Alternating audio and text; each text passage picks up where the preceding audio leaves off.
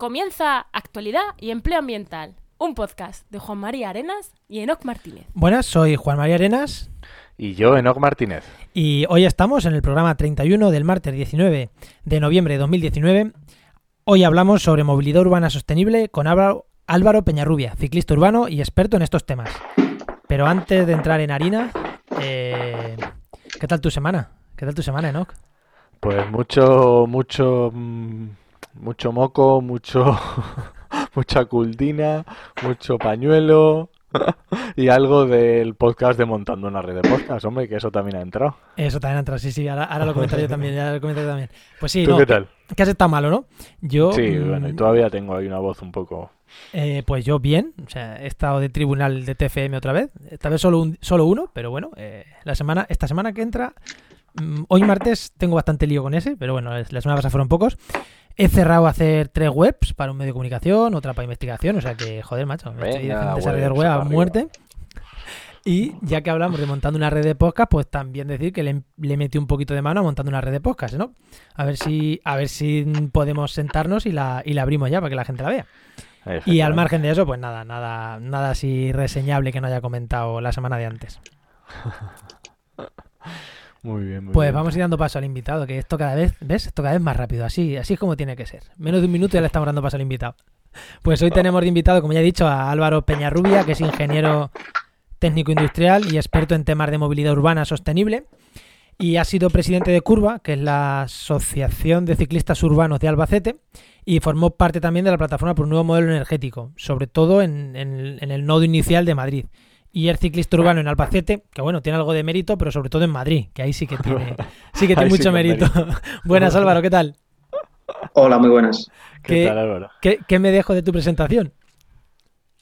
Bueno, empezando por el final y por la puntilla esa que decías y ciclista urbano en Madrid, yo animo a la gente que esté allí que, lo intente. ¿eh? Cuando me decían, ay, ¿y te, te atreves allí? Digo, pues sí. Eh, si te vas, si te sales de la Gran Vía, de la Castellana, al final son calles pequeñitas, lleve peor las cuestas que, los coches, así que yo animo a perder ese miedo y circulo por grandes ciudades también en bici, eligiendo las rutas. Eh, yo tengo que decir que yo también era ciclista urbano en Madrid. Eh, cuando estábamos allí, tanto Álvaro como yo en Madrid, yo también hacía bici. Y sí es verdad que animo a la gente a que haga bici, que tampoco es tan... Cuando pues cruzas Castellana, pues claro, cuando cruzas Castellana tienes que ir con un poquito más de ojos, pero bueno, luego lo que dice Álvaro, tampoco es tan difícil, hay muchos barrios. Pues yo cuando estaba en Madrid era usuario de metro. Y ahora sí, cuando estoy en Ciudad Real sí me atrevo a ser ciclista urbano, pero en Madrid no. Bueno, y, antes de pasar ya a, antes de pasar ya con las diferentes secciones, que vamos a hablar en todas las secciones, vamos a hablar de, de movilidad urbana, sobre todo por la bici, y ahora os contaremos el porqué. Eh, decir que de nuevo un, alguien de Albacete en el podcast. Sí, sí, sí, sí. Vamos, mayoría absoluta. Voy a que ir haciendo tics. Aunque, aunque aquí, aunque aquí sí tengo que decir que Álvaro es amigo y llevábamos pendiente de hacer este programa desde hace tiempo. O sea que, que aquí, bueno, por, algo, hoy está de Albacete no es casualidad como las veces anteriores, que todas han sido casualidad. Hoy es que Álvaro es, Álvaro es amigo, entonces. Muy bien. Lleva mucho tiempo y llevamos mucho tiempo metidos en, diferentes fregados y seguimos siendo amigos. Eso es algo muy a valorar. Sí, eso sí es verdad. Hay gente que se mete en fregados, sobre todo en política, y, y siguen siendo amigos, suele ser. Suele ser complejo. Y no hemos discutido. Bueno, pues sí, bueno, como me preguntabas que, algo sobre mí, pues has dicho ingeniero técnico industrial, está en diferentes campos de la, pues, de, la rama ingenieril, está en electrificación ferroviaria, que es movilidad, pero está también en seguridad, en documentación para plantas de envasados, es un poco sostenible. Eh, pero bueno, he dado un poco de vueltas. Ahora estoy orientándome en la eficiencia energética, en las instalaciones de la edificación y en, renovables. Y bueno, en, movilidad, aparte de autodidacta, que como somos muchos en este campo, eh, pues tengo un título de especialista universitario en urbanismo y movilidad sostenible, que bueno, eso lo hice un poco más casi por hobby, y, la verdad es que me interesan bastante estos temas, como ha dicho Juan, eh, estuve, la, bueno, estuve la primera línea de la asociación Curva, ahora sigo ahí de, uno más. Y también estamos ahora mismo moviendo en Albacete el colectivo de, la plataforma Albacete 30, que estamos gente de Curva, del colectivo 967, que es un colectivo de arquitectos e ingenieros que hablan de, movilidad y de ciudades sostenibles y demás. Está Greenpeace, está Ecologistas en Acción y ATAC y En Bici Sin Edad, que eso también os lo recomiendo, es una iniciativa bastante interesante. No los conocía. Pues, pues es un colectivo, no, en Bici Sin Edad es un colectivo que se dedica a sacar a personas mayores en bici, en bici cargo, con una especie de ah, triciclo, que van dos personas sentadas delante y empujando, pedaleando otra detrás. Y en algunos sitios donde empezaron, no sé si era Irlanda, Escocia, allí hay algunos médicos que recetan eh, pasear en bici. Anda, qué bueno. Qué chulo. Muy bien, muy interesante, muy interesante. Y Albacete 30 asumo que es para pedir que en Albacete se vaya a 30, los coches vayan a 30 siempre, ¿no? Sí, el nombre es un poco eslogan, es eh, llamativo, pero bueno, detrás de eso hay algo más, porque no basta con poner una señal, no basta con cambiar una ordenanza que diga que allí hay que ir a 30. Estamos trabajando en un, en un concepto que se llama visión cero, que yo no conocía hasta que conocí a algunos de los amigos que están ahí metidos en este fregado, que es visión cero accidentes. Es eh, pensar que lo vamos a hacer mal. Somos animales eh, que podemos cometer errores y a menudo casi intencionados o desde luego no evitados. Y eh, hacer el diseño urbano de manera que esos errores queden minimizados lo más posible. Ponernos difícil para que, aun equivocándonos, tengamos consecuencias graves en la siniestralidad. Qué bueno. Bueno, pues vamos, interesante. Supongo que esta iniciativa se replicarán en más sitios de más sitios de España, no será solo Albacete pionera, pero bueno, si es Albacete pionera, aparte de exportar navajas y queso, pues exportamos estas ideas, que también está bien. Pues mira, en concreto es verdad que le estamos tirando del carro, hay gente, como he nombrado, de diferentes orígenes, pero fue una iniciativa, nació de una iniciativa de Greenpeace que eligió siete ciudades para hacer eh, campañas sobre sostenibilidad. A nosotros nos tocó la de la versión de movilidad y bueno, fue el punto de enganche que tuvimos y desde luego lo hemos cogido con ganas. En principio era de cara a las elecciones municipales para que los diferentes partidos lo introdujeran sus propuestas, pero hemos seguido para adelante porque creemos que hay trabajo. Bueno, pues como, como veis, los oyentes que nos estén escuchando, eh, Álvaro de esto controla bastante, así que vamos a entrar ya con el programa, que seguro que nos tiene un montón de cosas interesantes que contar. Venga, vamos para adelante, Enoch. Vamos a empleo.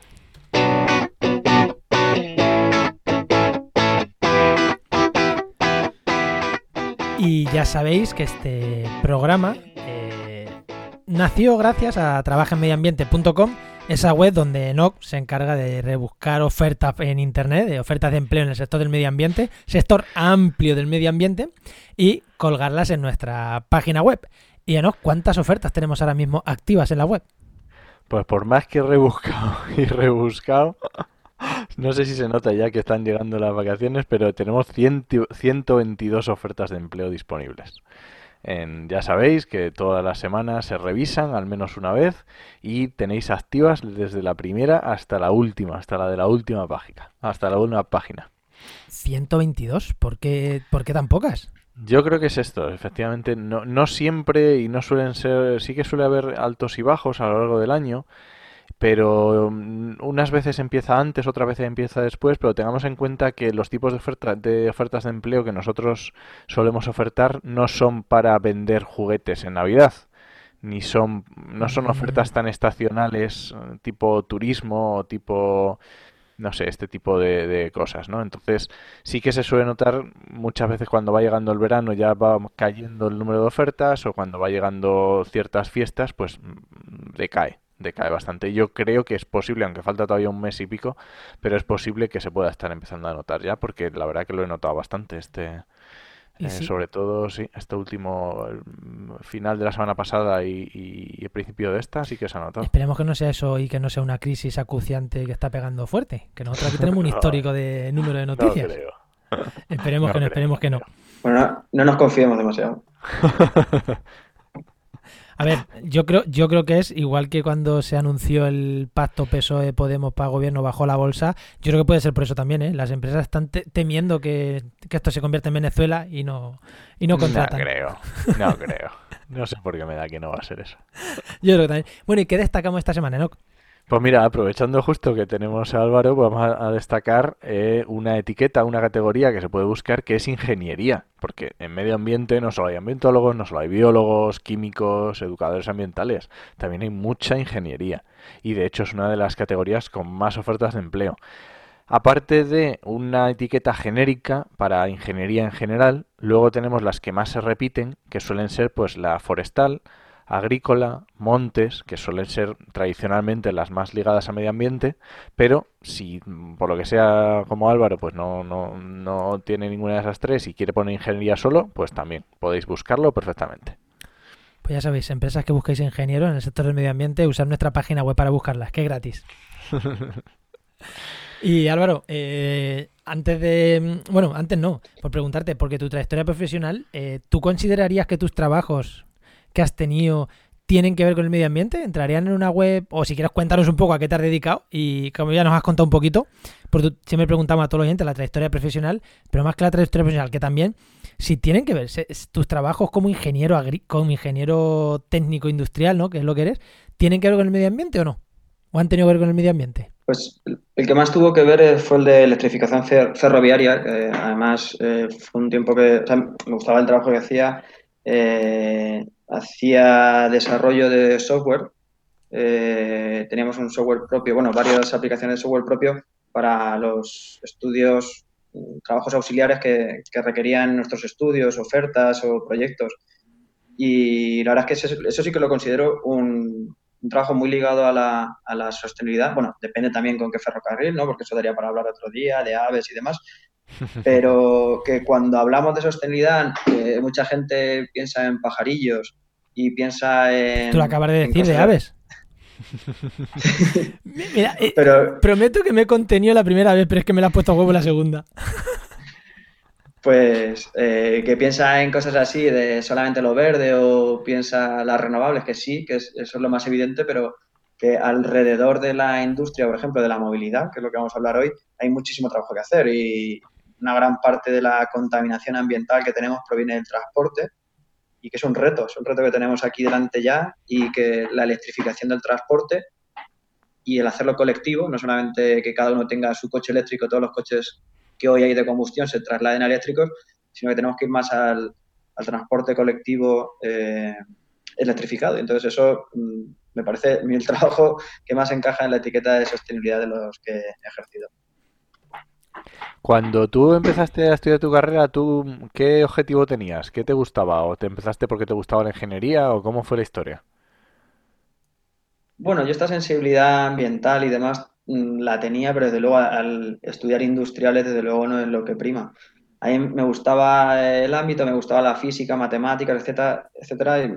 Era más el, las materias que lo componían lo que me, me llamaba la atención que luego el trabajo final que eso quizás es algo también que hay que barajar, hay que valorar bien, es decir, voy a estudiar algo porque me gusta o porque tenga salida o porque la salida en sí me vaya a gustar, pero bueno, en ese caso creí que sí que era una carrera que tenía salidas y que me gustaban las materias de, que, la componían. Muy bien. Pues como si me preguntaba... Ahora, bueno, ahora, ahora estoy intentando, por, por, lo que decía, un poco de eh, reconversión profesional y sí que intentar aunar más esa, la parte de, de, lo que me gusta, de la sostenibilidad, con la parte que también me gusta profesionalmente de la ingeniería. bueno, vamos a intentar casarlas. Ah, pero ahí, ahí hay campo, yo creo, ¿eh? Ahí hay campo. Ahí, hay campo, ¿no? Sí, sí hay campo, sí. Y ya que hablamos de dónde hay campo y no hay campo, y, y vamos a hablar de bici, o estamos ya hablando de bici, porque en fin, en todo el programa estamos hablando de movilidad urbana sostenible, pensando en la bici, y ahora os diré el porqué después. Pero con los temas de movilidad, ya que hemos dicho que hay campo, con los temas de movilidad urbana, mm, vamos a centrarnos en movilidad urbana, más que porque, si lo que tú dices, si hablamos de movilidad sostenible en general, pues tren y demás, pero con temas de movilidad urbana y pensando quizá en la bicicleta eh, concretamente, eh, ¿Tú ves que este es un campo con potencial de empleo de futuro o, en cuanto a mirando al empleo, hablando del empleo, no, hablamos de las mejoras de, para la salud, mejoras ambientales, no, en cuanto a empleo, ¿tú ves o sabes estudios o algo que digan que, puede ser un, un buen campo en futuro? Porque siempre se habla, en los empleos verdes generan no sé cuántas ofertas de empleo. ¿Este es uno de esos empleos verdes que puede generar, estos sectores que pueden generar empleo verde?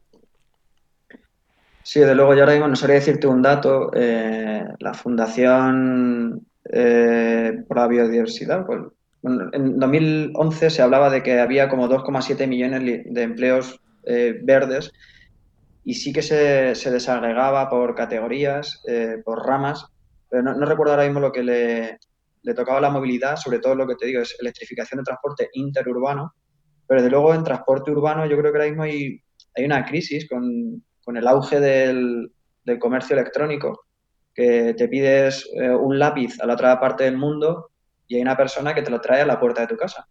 Y en vez de desplazarnos nosotros a una papelería, o sea, te estoy exagerando, pero es que es prácticamente así. O sea, yo he visto pedir una funda de móvil a China.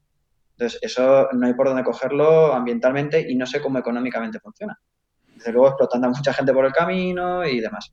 Pero en la movilidad urbana hay una oportunidad muy importante de trabajo. De hecho, fue un, una iniciativa de emprendimiento frustrada que tuve con un amigo. Estuvimos a punto de hacerlo. Eh, el otro día os hice una pregunta cuando hablabais con, con la persona de, sobre emprendimiento verde y la diferencia entre idea feliz y cuánto se materializaba en propuestas serias. Pues ¿Te, te, la, no, ¿te no la contestamos? Una... Yo creo que sí, ¿no? Sí, sí. Ah, vale, vale. Sí, lo, lo, nuestro no llegó a ser una propuesta seria, se quedó la idea feliz y nos faltó hacer pues el famoso plan de empresa y, y demás, pero vamos, una, una, iniciativa que estuvimos a punto y que por suerte alguien ha cogido ese hueco es la el bicireparto, bicimensajería y desde luego me consta que es un trabajo duro, pero que desde luego tiene mucho menos gastos que, que la mensajería tradicional a base de furgonetas, tiene un impacto muchísimo menor en la ciudad porque todos... O sea, es, un, es un trabajo muy complicado el de llevar una furgoneta por una ciudad que no está pensada para ir aparcando de puerta en puerta, que es lo que hacen. Entonces se suben en aceras, eh, van demasiado rápido. Yo he visto a gente comerse el bocadillo al volante porque es que no tienen tiempo material, porque tienen que hacer unas, unos horarios imposibles. Entonces, creo que es un problema que tenemos las ciudades el del reparto debido al comercio electrónico y veo que hay un nicho importantísimo de trabajo en, en el bici de reparto, por ejemplo. De, Luego, de hacer... Globo y estas y esta... Sí, bueno, sí puede ser en condiciones dignas, claro.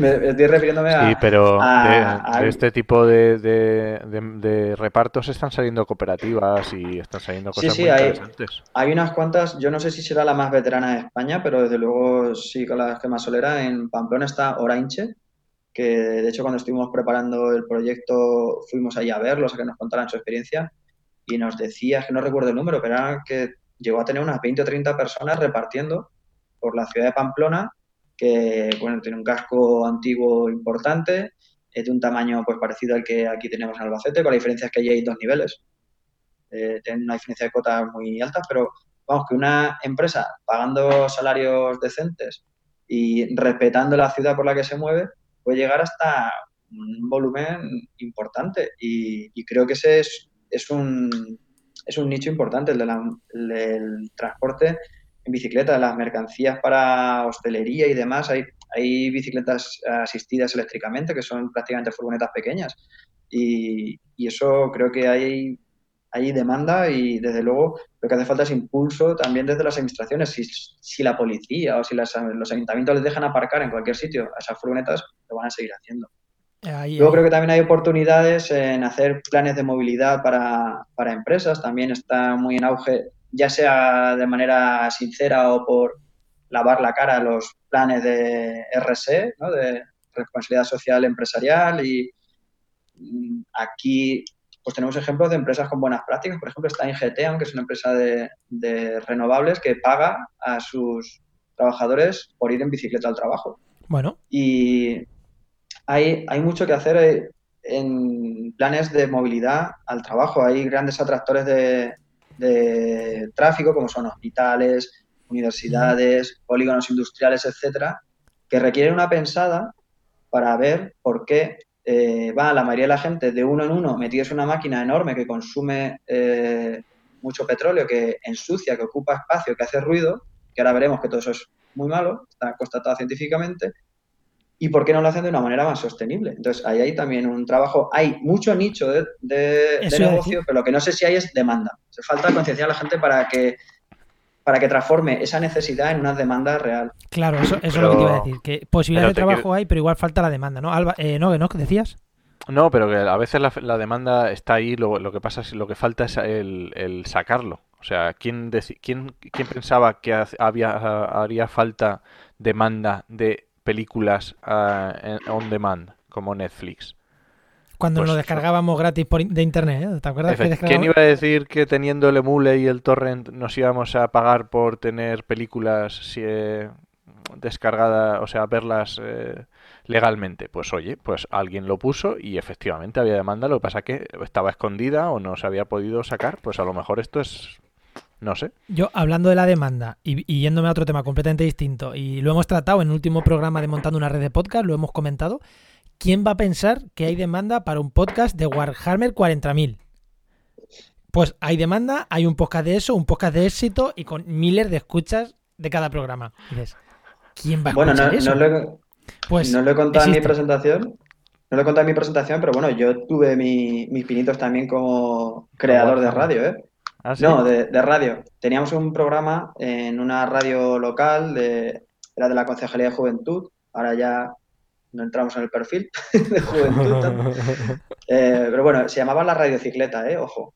Ostras. Radiocicleta. Hostia, pues... Una hora a la semana, una hora a la semana hablamos solamente de bicis. Bueno, bicis, movilidad. Movilidad y estuvimos un par de años, gente de, de curva, y nos dieron un Novi, porque la, la, radio se llama Nova Onda y sus premios anuales se llaman Novis y nos dieron un Novi.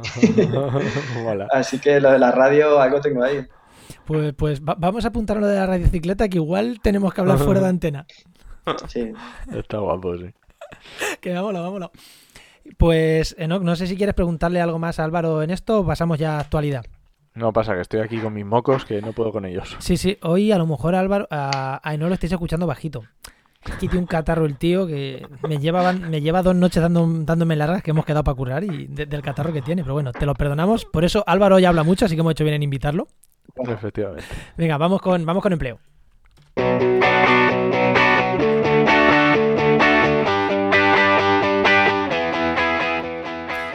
Y vamos con la sección de empleo, las, eh, perdón, con la sección de actualidad, que, me lío, que me lío.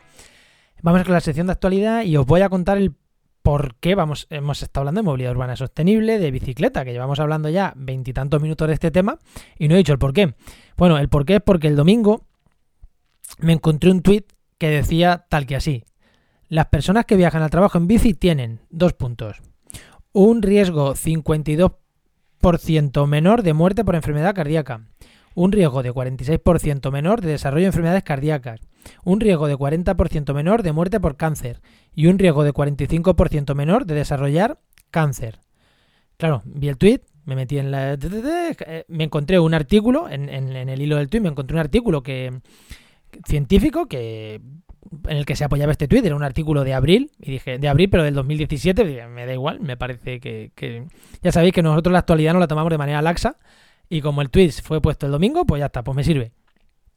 Y, claro, ¿y quién, quién conozco yo que sepa de estos temas? dije, Álvaro, pues Álvaro, venga, ya no te escapas, vente a hablarnos al programa de esto. y, y te pregunté, lo primero que hice, Álvaro, fue, ¿te vienes al programa? Y dijiste, guay, y te dije, ¿te crees este estudio? ¿Es real? Así que te lo vuelvo a decir. Eh, ¿Este estudio qué te parece? ¿Es real? ¿No es real? ¿Qué, qué le ves al estudio? Pues que es muy llamativo, un 50% menos de enfermedades cardíacas o de cáncer por moverte en bici. Hostias, es que se reduce a la mitad la posibilidad de morirte de cáncer si vas en bici. Hombre, yéndome a la salud de hierro que yo tengo, yo le doy veracidad al estudio. Pero bueno, como en ciencia no vale el, el caso de, de, mi tío, ¿no? El que fumó hasta los 90 años y se murió de viejo. Bueno, eh, yo sí le, le, doy veracidad y la verdad es que me lo he estudiado, lo estaba mirando, me ha llamado la atención un hecho que más o menos cualitativamente yo tenía en... O sea, creía que era así, pero esta gente le ha puesto le ha puesto números sobre 263.000 participantes, aunque ellos reconocen cierto sesgo, que, porque dice que, que, son los inscritos, los que están en un banco, en el, ¿cómo se llama? Es un banco de Estados Unidos, un banco de datos, Biodata o algo así, Biobanco, sí, Biobank del Reino Unido. Luego tiene un sesgo también que me ha llamado la atención, que es los que están, los que tienen empleo por cuenta ajena o propia, porque se les supone que hacen desplazamientos diarios y de forma rutinaria se desplazan, que bueno, eso es un suponer, ¿no? Pero eh, suponer que los que están en desempleo no, se quedan en su casa hecho una seta. Pero bueno, eh, dicho eso, eh, lo que decía que me ha llamado la atención es la distinción en los resultados para caminar y para bicicleta. En cáncer hay bastante diferencia para bicicleta o mixto de bicicleta con otro medio no, no activo, es decir, ir sentado en un coche, en un autobús, en lo que sea, eh, tiene unos buenos resultados en cáncer y en enfermedad cardiovascular. Sin embargo, andando solamente se reconoce en cardiovascular. Y claro, es una sensación que yo tenía cuando vas en bici, pues las pulsaciones las tienes más altas, pues puedes llegar a sudar más, es un ejercicio más intenso que el de, andar, caminar, ¿no? ¿Mm? Sí. Ahora te digo, eh, si, camina a la velocidad que camino yo, bueno, vamos andando que en bici, ¿eh? Pues la verdad es que es llamativo, no sé si vais a, poner el, artículo porque es interesante ver. Sí, sí, sí, en la nota del programa lo pondremos.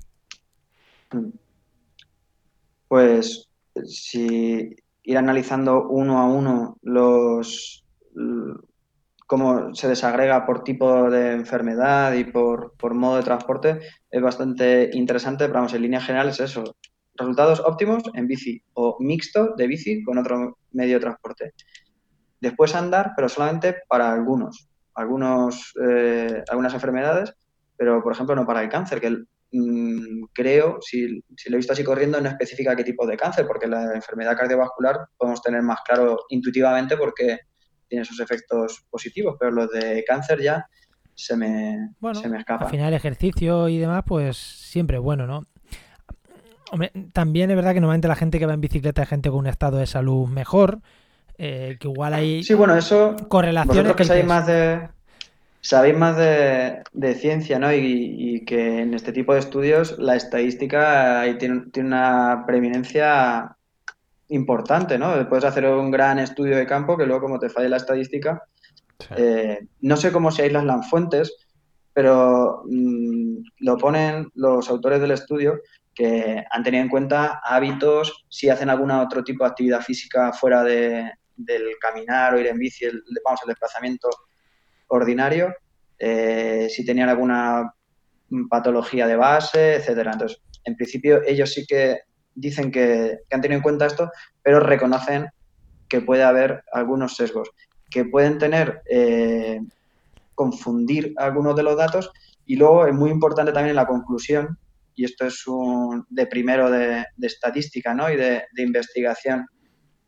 es que eh, dice literalmente que los hallazgos, si son causales, sugieren que la salud de la población puede mejorarse mediante políticas que aumenten los desplazamientos activos, particularmente el ciclismo. Me paro lo de si son causales, porque claro, esto es un estudio observacional y es muy típico si sencillamente si los que nos están leyendo ponen en Google relación causa-efecto o hmm. gráficas falsas causa-efecto es muy gracioso porque no recuerdo el dato, pero hay algunos ejemplos, cosas sí, hay algunos ejemplos bien graciosos. Eh, consumo de natillas y subida de la economía, una cosa así. Entonces, eh, una cosa de primero de estadística y de investigación de este tipo, creo que es que causalidad no implica, perdón, casualidad no implica causalidad. Es decir, que algo tenga una correlación eh, aparentemente mm, fiable, no quiere decir que sea su causa, pero es verdad que como han desagregado con por tipo de desplazamiento, por tipo de enfermedades, entonces se ve en todos una tendencia similar, no dice que para cada uno de ellos un grupo destaca, sino que aquí hay una tendencia clara y según los autores han tenido en cuenta los factores cardiometabólicos, dice, otros factores de confusión, pues vamos, a mí, a mí sí que me parece fiable. Vosotros que conocéis más cómo se trata esto de las fuentes, las referencias y demás. Sí, sí, es fiable. A ver, hay formas de controlar estadísticamente todo esto, pues sometiendo variables de control, variables de que te quitan ruido, variables de varianza explicada y demás. Sí hay muchas formas de controlar, pero es verdad que es imposible controlar todo. Te pongo un ejemplo. La gente que va a ir en bici al trabajo a las 4 de la tarde, pues no se mete la misma comida entre pecho y espalda que el que va a ir en coche. Claro, a ti no te, te ocurre si te coges la bici mm, comerte un cocido que no te puedes ni menear. dices, coño, que, que tengo que Buah, en bici. algún día, pero vamos, por lo normal no. Pero normalmente la gente que va en bici pues se, se cuida más la alimentación, ese tipo de cosas, más que el que, que el que no. Ahora, ahora mismo Y- te digo una cosa. eh, te compro la mitad, ¿eh?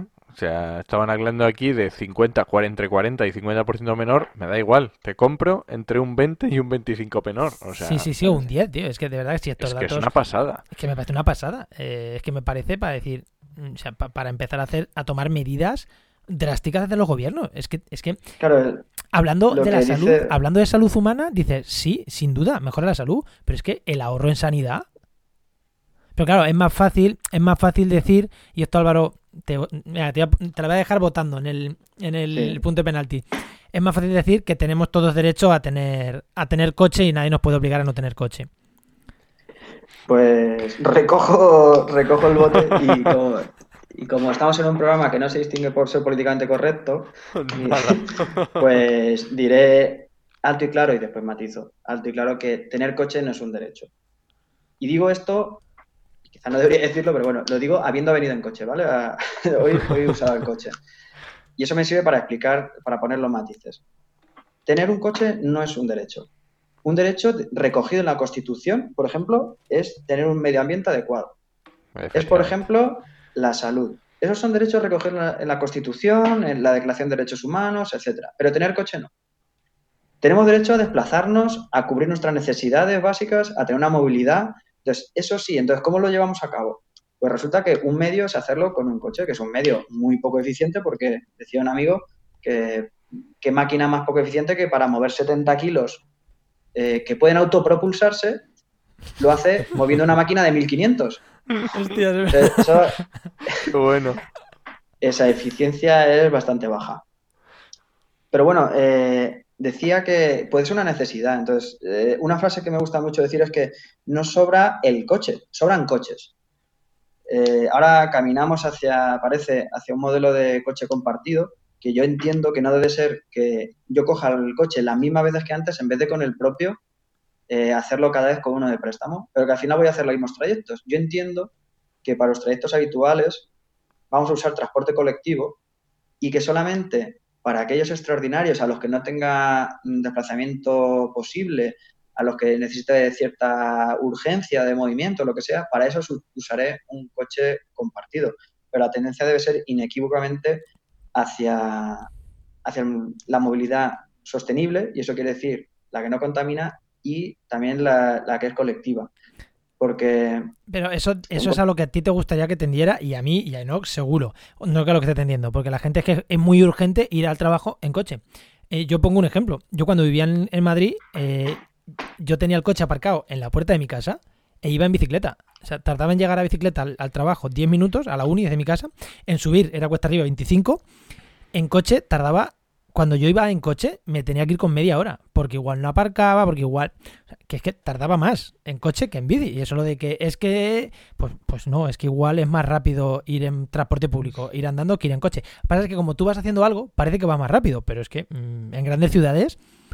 eh, a mí la gente... Es que necesito ir en coche. Y una mm, mierda que Sí, te sí, yo, yo en Madrid lo usaba y habitualmente era, y yo vivía en el centro, que está bien comunicado de estaciones de metro, y normalmente me salía mejor ir en bici. Y aparte tenemos todos los beneficios que intuíamos que dice este estudio, ahora nos lo pone, bueno, en 2017 has dicho, Sí. decía ya hace tiempo, pero bueno, lo hemos leído hoy.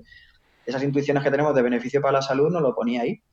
Y desde luego yo cogí la bicicleta, lo decidí, lo- me acuerdo perfectamente, estoy viendo la imagen mental ahora mismo, en una esquina, un viernes por la tarde atascado con mi Seat Panda, viniendo de la universidad. Que iba a la universidad, que es un trayecto de 25 minutos andando, iba todos los días en coche. Tenía motivos económicos, ecológicos, eh, de todo tipo para ir en bici, pero iba en mi coche CT. Y ese día dije, estoy hasta las narices de estar aquí atascado. Y a partir de ese día empecé a ir en bici, por motivos prácticos, por- porque me, me resultaba más fácil y vamos, hasta hoy. A ver, Y que- decía, decía que venía en coche, pero es que hay veces que lo tienes que usar. Y eso, ese derecho bueno, esa posibilidad la tienes que mantener también. No hay que quizá también prohibir en absoluto los coches, pero no puedes ir en todo momento a todas partes con tu coche. Es que no nos damos cuenta que si no usamos el coche de manera habitual, el día que lo usemos las calles van a estar más descongestionadas. Es que es que es que me parece algo tan básico que es como que las calles estén para los policías, los bomberos, la ambulancia y el y, y tú hoy que salías detrás, que salías y tenías que venir a tiempo a grabar eh, bueno, tenías que llegar a tu casa. Bueno, ¿sabes por qué ha sido? Porque tenía que llevar los dos chiquillos, que estoy todavía, estoy trabajando en una bici para que vayan los dos críos. Cuando lo tenga, cogeré menos el coche. ¿Ves? Pues en tu caso, dos niños a los que llevar y dices, pues mira, es que no hay otra. Yo es que, yo es que mientras, o sea, yo me saqué, me saqué el carnet en el 2004 cuando estaba viviendo, yo estaba viviendo en Madrid, en Alcalá de Henares, y mientras estuve viviendo en Madrid, en Madrid ciudad, Alcalá, o sea, es que no tuve coche, nunca necesité el coche. Si necesitaba el coche era para irme de vacaciones, lo alquilaba y Santas Pascuas. Pero mientras estuve en Madrid, siempre, siempre, siempre transporte urbano. Otra cosa son ciudades con menos transporte público o que vivas en un pueblo, ese tipo de cosas. Pero para movilidad urbana de grandes urbes es que me parece una pérdida de tiempo total. En Madrid hay mucha gente que no tiene coche o no, tiene carnet, gente de ya 30 años que no tenga carnet. Y si vives en un pueblo, y lo digo por experiencia de mis padres, que tardas de tu casa al, trabajo 8 minutos andando y se van en coche.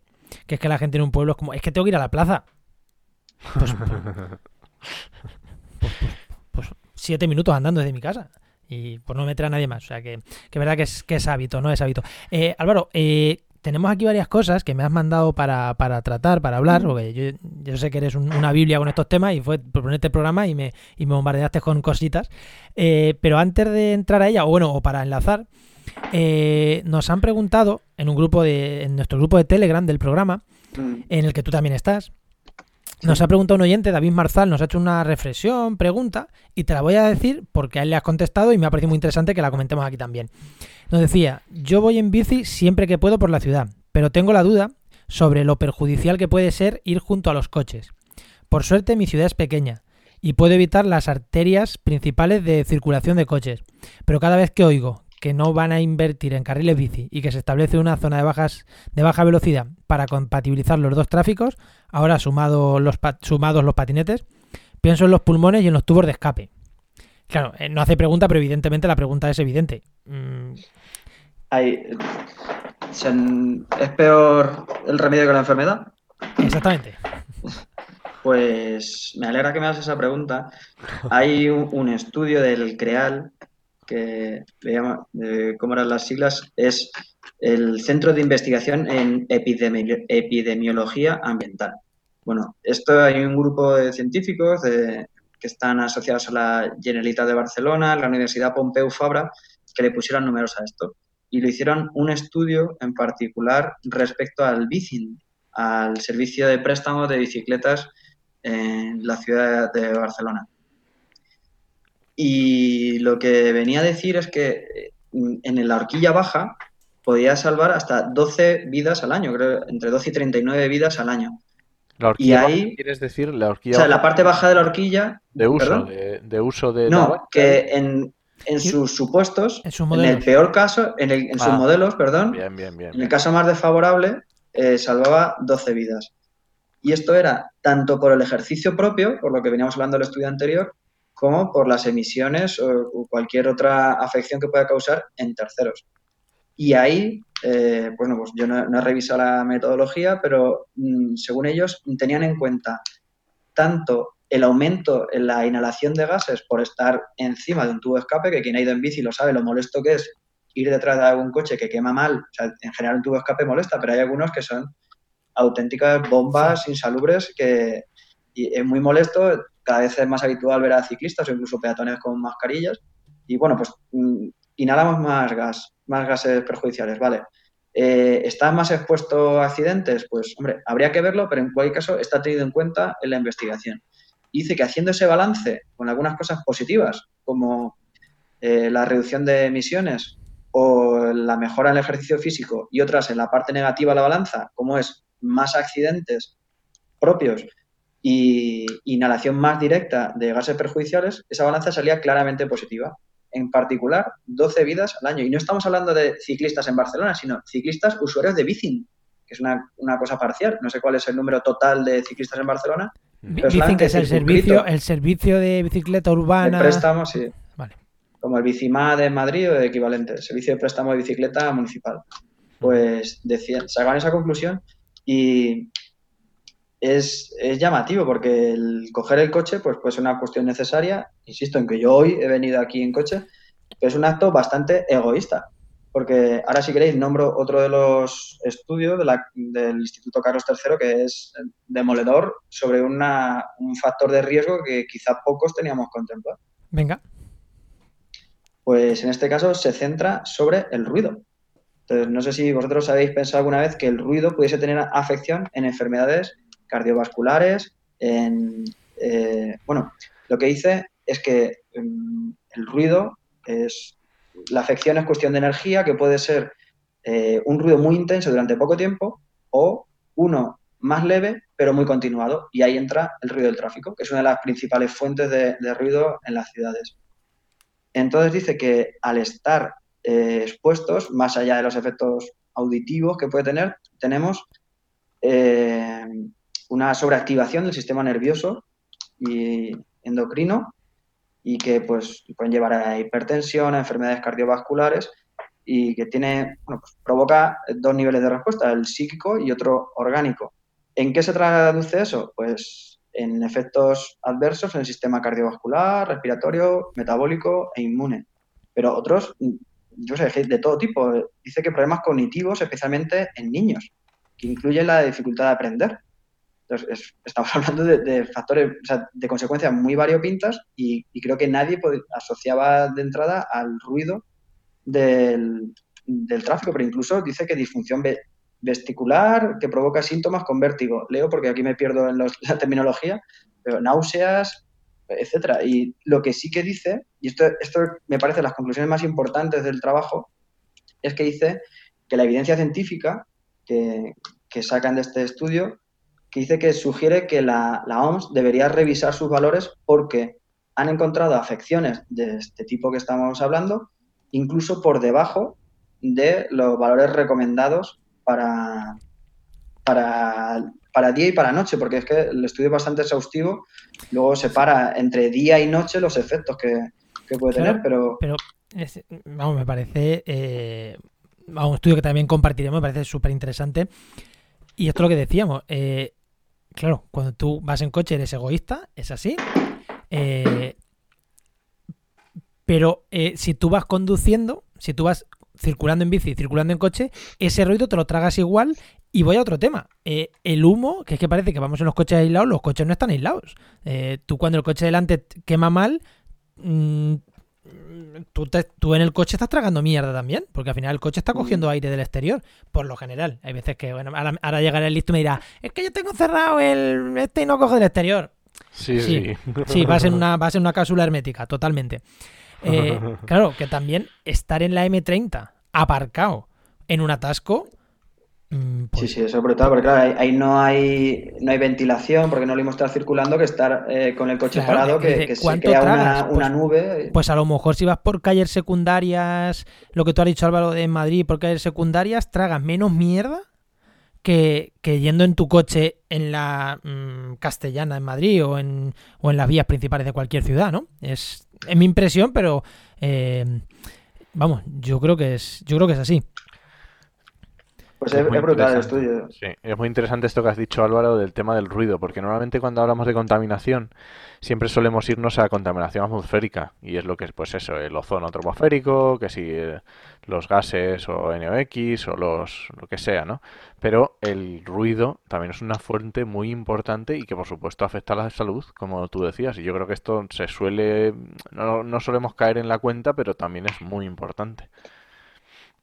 Es que eh, decía que es brutal porque lo relaciona con partos prematuros, bajo peso al nacer, mortalidad fetal, por un lado, por el otro lado, por la otra punta de la vida, pues dice que lo relaciona con ingresos hospitalarios por Parkinson o demencia. O sea, es que luego os lo leéis y, vamos, la conclusión es que dice que debe haber una reducción de, del ruido y, y, eso hay muy poca conciencia. Ahora sí que estamos todos con el cambio climático, parece que hace un par de años no había ningún problema sobre esto Colateralmente se cuela la calidad del aire, que se mezclan pero no tienen nada que ver. O sea, las partículas, si no me equivoco, nada tiene que ver con, o poco con, el cambio climático, pero son bastante dañinas, que incluso dice que sobre personas mayores de 65 años es eh, mayor la influencia que tiene este ruido que las partículas PM2,5, que son las, ya bastante peligrosas. Hmm. Y bueno, al final la conclusión es que dice que, debe haber medidas políticas claramente mm, que incidan en reducir ese ruido, que curiosamente dice que en los últimos 20 años se ha reducido en Madrid, cosa que me ha sorprendido, pero bueno, eso es lo que dicen con las series de 20 años el estudio. Yo me lo creo, igual que la yo me lo creo que haya reducido. Eh, a ver, lo del Hombre, si han tapado la M30, si ha habido alguna zona de bajas emisiones por ahí, pues sí, puede ser. Bueno, y porque los coches son menos contaminantes y, También, y, y, me hacen menos ruidosos. Al final, eh, mi coche con 12 años hace más ruido que el coche de mi cuñado con uno. Claro. Es así. Entonces, en la tecnología va mejorando. Yo sí que me creo que haya menos, menos ruidos. Eh, más cosas que te quería. Ay, se me ha ido, se me ha ido lo que te, se me ha ido lo que te quería decir ahora mismo. Ya lo, ya lo retomaré, ya lo retomaré. Te voy a preguntar de otro, mientras tanto, de otro artículo que me has pasado que también, que, y esto no es medio ambiente, pero sí. Me has pasado un artículo que el titular es España gasta más de 3.600 millones de euros al año para tratar enfermedades causadas por la contaminación del tráfico. Claro, hemos, hemos hablado de oportunidades de empleo, hemos hablado de, daños sobre la salud, eh, de la contaminación tanto, tanto atmosférica como, como del tráfico. Bueno, en realidad, los beneficios de, la bici, eh, tanto personales como colectivos. Si vamos en bici, tenemos un beneficio colectivo de todos, que contaminamos menos. Pero es que esto es afecta directamente al bolsillo. Por eso os decía yo antes lo del tweet de es que, es que estamos reduciendo muchísimo los gastos hospitalarios. Pues este artículo lo, lo demuestra. Un artículo, en este caso del diario.es, no es un artículo científico, no sé si está basado en algún artículo científico. Ahora te comento. Pero, pues ya está, cuéntame, que es lo que te quería dar pie a comentarlo. Pues yo la verdad es que eh, este estudio lo había referido unas cuantas veces, mm, porque es verdad que en su momento, desde 2016, y tuvo su impacto, salió en varios medios no científicos, pues periódicos eh, ordinarios, y entonces hoy, después de pasarte el, archivo, perdón, el enlace, me he puesto a mirar quién es la Alianza Europea por la Salud Pública. Por, por su nombre en español no he encontrado nada más que referencias a este artículo. Eh, por el nombre en inglés sí que aparece, dice que es un conjunto de ONGs y demás, de organizaciones sin ánimo de lucro, asociaciones profesionales y demás. Y hay algunas asociaciones, sí, que quizás sí que parecen bastante de fiar, como asociaciones profesionales de medicina, de farmacología, etcétera. Y pero luego he visto varias por ahí que ponía por la salud natural, no sé qué, digo, uy, alarma. Y luego otra vez ponía Asociación de Consumidores de Homeopatía, digo, uy, alarma.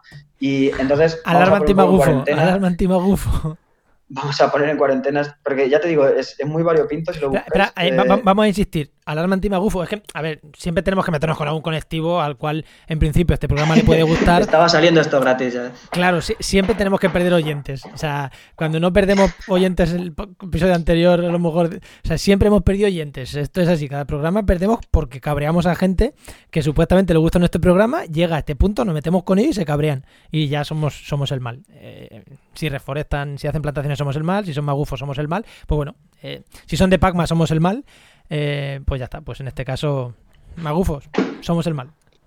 Bueno, que lo sepáis, eh, ahí tiene una composición muy heterogénea esta alianza, algunos que mm, parecen con cierto nombre científico, otros no tanto, y bueno, entonces vamos a ponerlo un poco en cuarentena, pero en cualquier caso, mm, o sea, es curioso que tengamos que recurrir a este estudio que que lo ponemos un poco en cuarentena, porque sí que tenemos muy evaluados los costes que producen eh, quizá el tabaquismo, pero no tenemos el, de, el del transporte. Y ampliando ya no solo a contaminación del aire, sino también al que acabamos de decir, de, por ruido.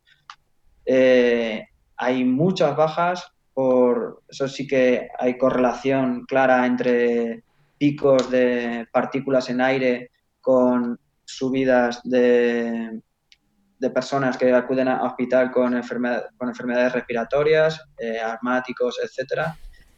Eh, hay mayor eh, bajas laborales por debido al sedentarismo, hay un gasto sanitario eh, brutal debido a esa vida sedentaria, que, hace referencia al primer artículo del que hablábamos, o también a, cada vez más abundan las enfermedades respiratorias.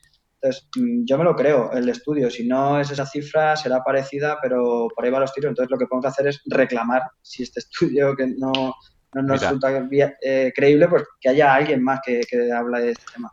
Tengo aquí un estudio también de la Agencia Europea del Medio Ambiente, que enlaza también el diario.es, eh, y esta cifra en 38.600 muertes eh, antes de tiempo en España eh, por incidencia de micropartículas, que era lo que estábamos hablando, dióxido de nitrógeno y ozono troposférico. Sí, pero aquí estábamos hablando de, claro, si, si hay muertes prematuras, el gasto sanitario es mayor, es evidente. Claro, claro. Eh, claro, es lo que dice Álvaro, ¿no?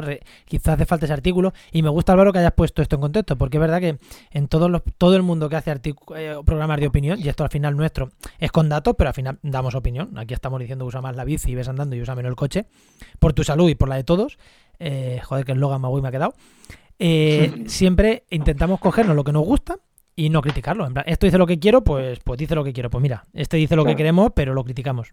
Somos así de... Sí, al menos lo dejamos ahí en cuarentena. Eh, ¿no? ¿Algo más que quieras comentar con Álvaro? Em, Porque llevamos 50 minutos. Ya, ya sabemos que una hora no vamos a hacer como siempre. se me ha ocurrido algo antes, pero ya se me ha olvidado. Así que nada, pasa y ya se me ocurrirá. Pasamos. Pues mira, pues si Álvaro, eh, si, te, si quieres decir algo más de esto o si no nos vamos ya a la sección de oyentes.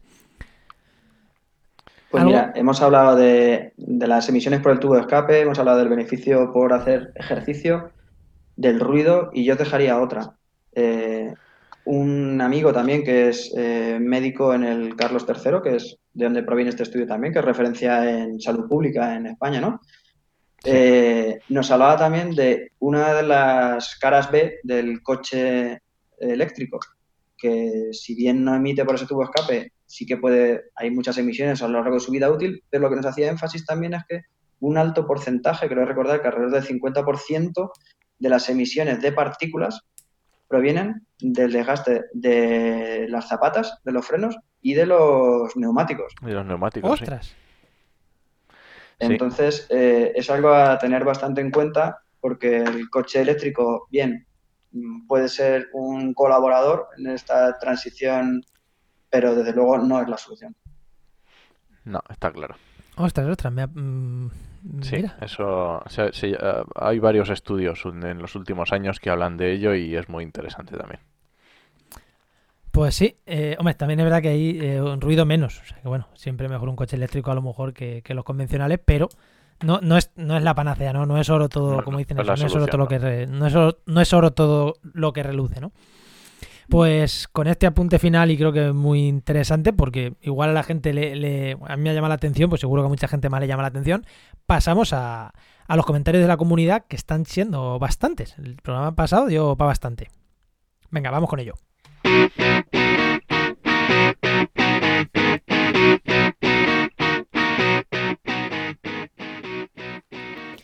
Y como ya he dicho, vamos con la comunidad brevemente, con los comentarios de los oyentes que si no me equivoco, ¿no? Bueno, ya hemos comentado uno de David Marzal que nos hacía en relación al, podcast de hoy, con lo cual, como siempre, lo hemos comentado en el podcast. Pero en el grupo de, Telegram, creo que son todos los comentarios que tenemos del grupo de Telegram, ¿no? Ya sabéis que tenemos el grupo de, Telegram de actualidad y empleo ambiental. Eh, y, bueno, pues por ahí podéis comentarnos, o por ahí, o por el formulario de contacto, trabaja en barra contacto. Eh, son los dos canales principales donde, donde recogemos los comentarios de los oyentes, pero bueno, pues por Facebook, por Twitter, pues si hay algo interesante, pues también es más fácil que se nos pase, pero también intentamos recogerlo. ¿Y qué tenemos? Eh, ¿Qué tenemos de oyentes esta semana, Enoch? Pues mira, eh, tenemos algún comentario muy interesante. Teníamos, por ejemplo, un comentario de Andrés, Andrés Peredo, que hablábamos el otro día de la, cuando hablábamos de los temas de la academia y de temas de investigación y de esto de publicar por publicar y publicar. Andrés Peredo, ya lo digo en Twitter, Milú el Bárbaro, decía que retuitea ofertas de doctorado y postdoc, todas las que, o sea que si estáis buscando y queréis seguirle, muy interesante. Y además nos hacía, nos hacía notar un, un proyecto que se llama Stop Cortaderia, que es acerca de la Cortaderia sejoana, que es el famoso plumero, que es una planta invasora, y también muy interesante por si quieres echarle un vistazo, que también tiene cositas muy chulas. Más, teníamos a Gema, Gema Hernández Millán, que la hemos tenido también en el programa, y nos hablaba, porque la semana pasada estuvimos hablando de empleo y hablamos de temas de educación, de las grandes eh, ofertas de empleo, el gran nicho que hay dentro del tema de educación, y hablábamos del tema de ser eh, profesores para formar, eh, ¿cómo se llama? Ahí se me ha olvidado ahora. formador de formadores. Eso, sí. Sí, pero es para, ¿cómo se llama ese tipo de formación? No, es para, para dar formación a, en, áreas rurales y demás hablábamos, ¿no? Sí, no, es, es lo que dice lo que dice Álvaro, pero ese, ese tipo de formación para ser profesor, eh, al final era eso, que para ser profesor de este tipo de talleres que, que da el paro, digamos, tienes que ser hacer el curso de formador de formadores, que eh, técnicamente se llama docencia de la formación profesional para el empleo, que si lo queréis buscar en Google es SSCE 0110. Ese es el, lo clave, lo buscas en Google y te aparecen seguro en tu provincia o en tu ciudad donde lo dan o donde lo puedes, te lo puedes hacer. Y también muy interesante que nos hablaba Gema de que ella estuvo, como hablamos el otro día de biocultura, y nos hablaba de que estuvo en el 2017 se paseo por Fitur. Y le llamó muchísimo la atención también el tema de la utilización de plásticos, porque precisamente el 2017 Fitur, el logo que tenía era Año Internacional del Turismo Sostenible. Y había un montón de plásticos por todos lados, entonces le llamó, lo mismo que me llamó a mí la atención en biocultura, pues le llamó a Gema cuando fue a ver a Fitur. Tú, Álvaro, también has estado en este tipo de ferias, ¿no? Eh, es que no sé si recuerdo cuando fui a biocultura si fui contigo.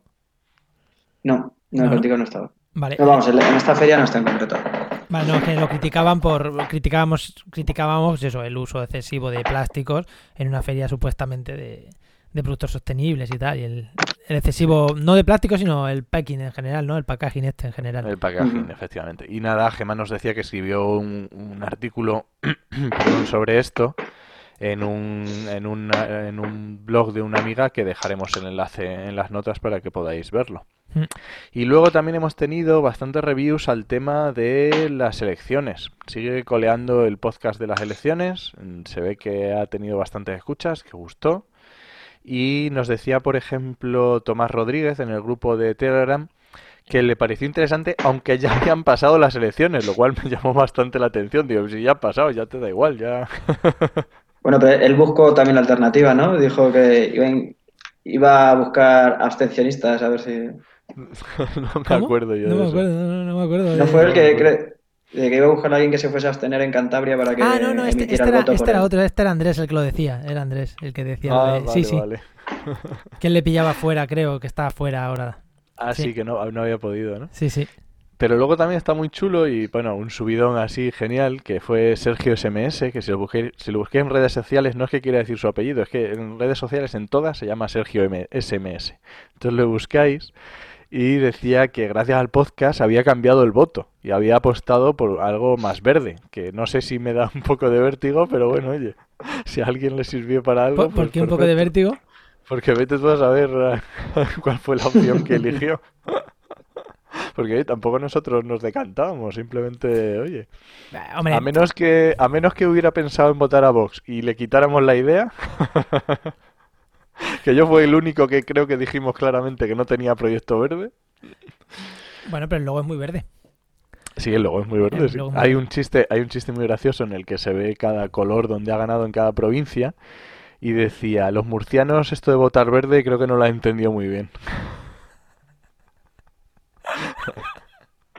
Venga, ya no hago más chistes hoy. No, no, ese era, muy bueno.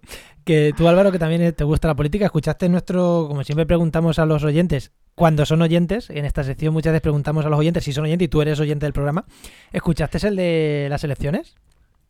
Sí, sí, no, no los he oído todos, pero algunos sí, y este en concreto sí que lo oí la semana pasada. Creo, si no recuerdo mal, no, sí, sí, lo leí, lo oí justo antes de las elecciones, o sea, llegué a tiempo. No me ah, influyó en el voto, pero, pero vamos, fue bastante ilustrativo, sí estuvo bien el repaso. Pues eh, Muy bien, no- sí, sí, ese se escuchó mucho. Entonces asumimos que todos nuestros oyentes han escuchado ese porque es de los programas que más se ha escuchado. Entonces, Sí, pues sí. asumimos que nuestros oyentes normales pues lo han escuchado. Pues pasamos al networking, eh, la agenda. Venga, voy a hacerla rapidita, que ya sabemos que siempre me siempre toca. te pasa igual. Espérate que Así lance la ráfaga. tenemos, que tenemos ráfaga.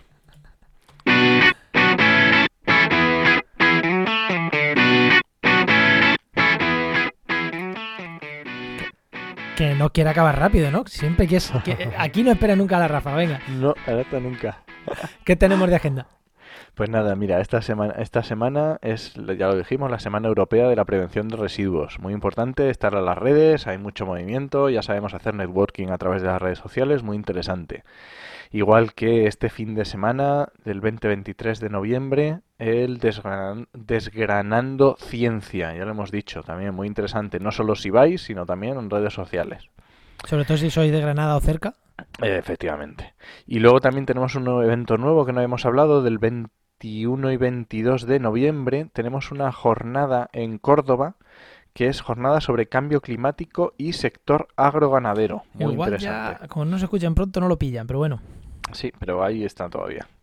Y nada, yo creo que recordar interesante la Feria Genera, que es del 5 y 7 de febrero y que podéis ir mirando para apuntaros, que si no luego siempre eh, se quedan sin entradas y es un rollo.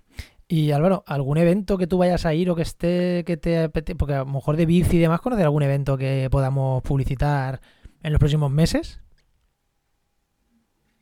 Pues no, no, ahora mismo no me viene a la cabeza, pero o sea, puedo recomendar genéricamente que allá donde esté oyendo la gente existen eventos que se llaman masa crítica o bici crítica, que una vez al mes se reúnen, como sabéis, tú también has participado, una vez al mes se reúnen para dar un paseo por la ciudad y reivindicar el espacio y la calzada que tiene la bici, que no solamente es carril bici, por supuesto no es la acera, es la calzada como otras formas.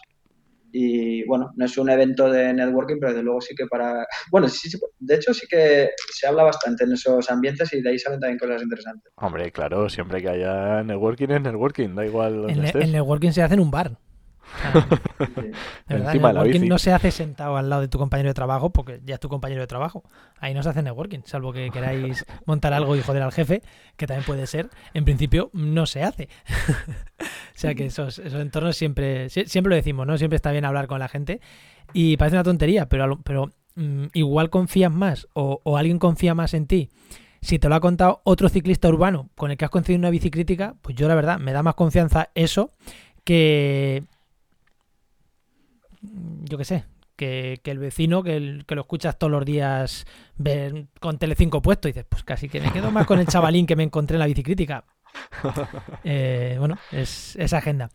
Y vamos con las recomendaciones. Enoch, me has apuntado aquí, estoy viendo que me ha apuntado lo de las recomendaciones. No, Álvaro nos va a recomendar otra cosa. Esto, esto Sí, va, súbetelo para, para que no son- se nos son olvide, para son que- pavientos. para Bueno, las recomendaciones. Que por cierto, que se me ha olvidado apuntar nada de recomendaciones. Así que empezar vosotros a ver si se me viene algo a la cabeza. Mira, yo tengo, yo tengo una cuenta de Twitter que es muy buena para hablar de esto que hemos estado hablando, de contaminación, para hablar de ruido, para hablar de... son un, un- es una cuenta de Twitter que se llama ENS, ENS GISMAU. ENS GISMAU. Eh, son, es de, de un grupo de investigación de salud y medio ambiente urbano, pero bueno, son opiniones personales, o sea, no es la cuenta oficial. Y es muy, muy interesante, os la recomiendo a todos. Y Álvaro, ¿tú qué nos recomiendas? Pues eh, Podcast, YouTube, Twitter, lo que quieras, un blog. Bueno, os, os recomiendo dos cuentas de Twitter, una que se llama Mobility Behavior, eh, comportamiento de movilidad. La cuenta es de, bueno, eh, es que es un poco más complicado, por Mobility Behavior lo encontráis, pero es D-L-O-I-S-G-A. Es de un tal David Lois, que es profesor de psicología en la UNED y es investigador en temas de transporte y movilidad. Y la verdad es que es bastante interesante. Y luego otra es una empresa, lo que pasa es que también ha trascendido y se ha convertido también en un creador de opinión y es bastante reconocida en el mundo del planeamiento urbano sostenible y potenciación de la bici y demás. Se llama Copenhaguis, eh, Copenhagice, eh, bueno, terminado en Z, es Copenhagisers porque es la gente que trabaja allí Y vamos, es una consultora, y, pero ya te digo que ha trascendido lo meramente empresarial y, y también son referencia para mucha gente. Pues, bien, pues genial. genial. Y yo casi que las recomendaciones esta semana, eh, eh, prometo que en la siguiente no se me van a olvidar. Como Álvaro ha dado dos, me cojo alguna. De Álvaro. sí, sí, me cojo alguna. te la dejo. Sí, porque, eh, porque tenía, tenía de podcast alguna que dar, pero bueno, pero prefiero. eh, mm, prefiero mirármelas tranquilamente la semana que viene, a ver si voy a decir alguno de los que. De los que no escucho a diario, así que prefiero, prefiero no decir ninguna. Cojo una de las de Álvaro. Eh, bueno, una hora y cuatro minutos, no está mal. No está mal. Así que Álvaro, eh, como siempre nos despedimos, encantado de haberte tenido aquí. Espero, Igualmente. espero con este programa haberte pinchado un poquito en, el, en, el, este- en las ganas de hacer podcast. A ver si te consigo que, re- que retomen la, ¿cómo era? Radiocicleta. Sí, sí, hombre, yo por lo menos un revival tenemos que hacer. Yo, como, como habréis comprobado, eh, cuerda tengo, no me callo. Pues por eso, por eso, a ver si te pinchamos con este tema y, y vuelves y, y vuelves a los micros, vuelves a las armas. Eh, ¿Dónde podemos encontrarte, Álvaro? Eh, ¿qué- ¿Estás en algún sitio, redes sociales? Que quieras, si alguien quiere contactar contigo para algo. Eh, Sí, pues en Twitter soy Álvaro PR-bajo. Eh, tengo otra cuenta que es Álvaro-PR-bajo eh, punto ing de ingeniero, pero bueno, esa la tengo menos actualizada y en, en LinkedIn eh, últimamente estoy bastante activo. en Oye, LinkedIn también, pues como te- Álvaro Peñarrubia, ¿no? ¿Te encontramos? Sí, se me encuentra fácil. sí. Eh, ya sabéis, Álvaro Peñarrubia, ahí, cuando veáis su foto, pelirrojo, pelo rizado, es muy... es fácil de encontrar. Cu- Cuidado que los de vos a lo mejor te, te piensan que eres, de- de- eres europeo y te echan, o, o a esos no los van a expulsar. Hombre, iba a decir, Ario parezco a lo mejor. A lo mejor le- les gustas, a lo mejor al revés, a lo mejor intentan ficharte. Pero es que no eres, no eres español auténtico, de pura raza. Bueno, que eso, que un placer haberte tenido en el programa Muchas Y- gracias, Álvaro. y creo que un programa muy, creo que muy interesante. Como siempre digo, eh, bueno, como siempre no, lo voy a decir de nuevas. Si tenéis comentarios, siempre mandárnoslos, darnos vuestra opinión, porque nos ayudará a hacer programas mejores. Y si han quedado dudas y, y con este tema, pues volvemos a engañar a Álvaro eh, y volvemos a hacer otro programa de movilidad que seguro que se deja, seguro que se deja liar. Y ya para despediros, eh, recordaros que puedes encontrarnos en Evox, Spreaker y en dos sitios, o sea, Google Podcast, Apple Podcast, YouTube y en 200 sitios más. Y os esperamos la semana que viene en empleo y actualidad. ¿eh? En actualidad y empleo ambiental y durante toda la semana en trabajaenmedioambiente.com y en nuestras redes sociales. Nos escuchamos. Adiós.